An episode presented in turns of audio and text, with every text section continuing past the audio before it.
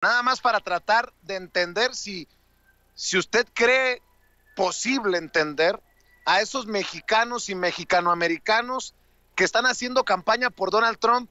Dígame usted si hay algún complejo, fenómeno, enfermedad, eh, estado mental que pueda de alguna manera avalar que apoyes al que te madrea, al que te golpea, al que te escupe en la cara, como lo ha hecho Donald Trump una y otra vez.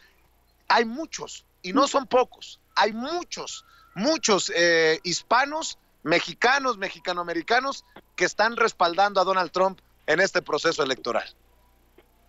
Pues fíjate, Vicente, que esto es muy interesante porque muestra que una cosa es la nacionalidad y otra cosa es la ideología política.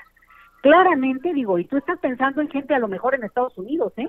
Pero yo ya he visto fotos de candidatas de, una diputada aquí en México de, Querétaro apoyando abiertamente a Trump cuando ni siquiera tendría por qué andarse metiendo en broncas, ¿no? Entonces, eh, eh, esto es importante, porque este discurso que a veces hemos repetido de que, bueno, los mexicanos, bueno, pues oye, los, los que, eh, digo, el, el propio gobierno mexicano en su momento fue entreguista con los estadounidenses. Bueno, ¿dónde vive hoy Videgaray?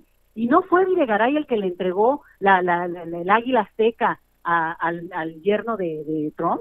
O sea, no es de nacionalidad, es de ideología y volvemos al punto de lo que ocurría, lo que comentamos con los demócratas. Al final no es un cuestión, no es de partidos, no es de naciones, es de ideología.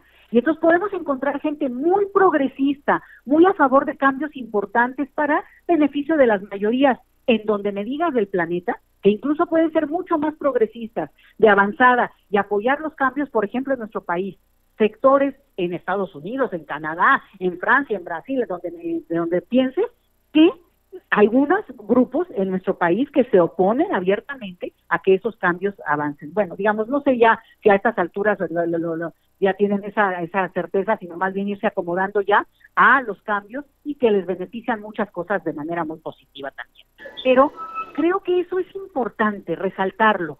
No estamos viendo una división en términos naciones, perspectivas de lo que es ser, porque los mexicanos tendríamos que apoyar, bueno, en principio sí como ideal, pero es lo ideológico. Y vamos viéndolo así porque eso nos hermana mucho más. Por ejemplo, en este momento, con cómo se vaya a dar el resultado en la elección en Estados Unidos, que si son o no son de tal o tal otra nacionalidad. Entonces, yo por ahí dejaría ese comentario, Vicente, porque yo creo que si no, perdemos el foco de lo que lo, el supuesto de lo que significa ser mexicano, que yo creo que este, nos lleva a otro camino. Eh, doctora,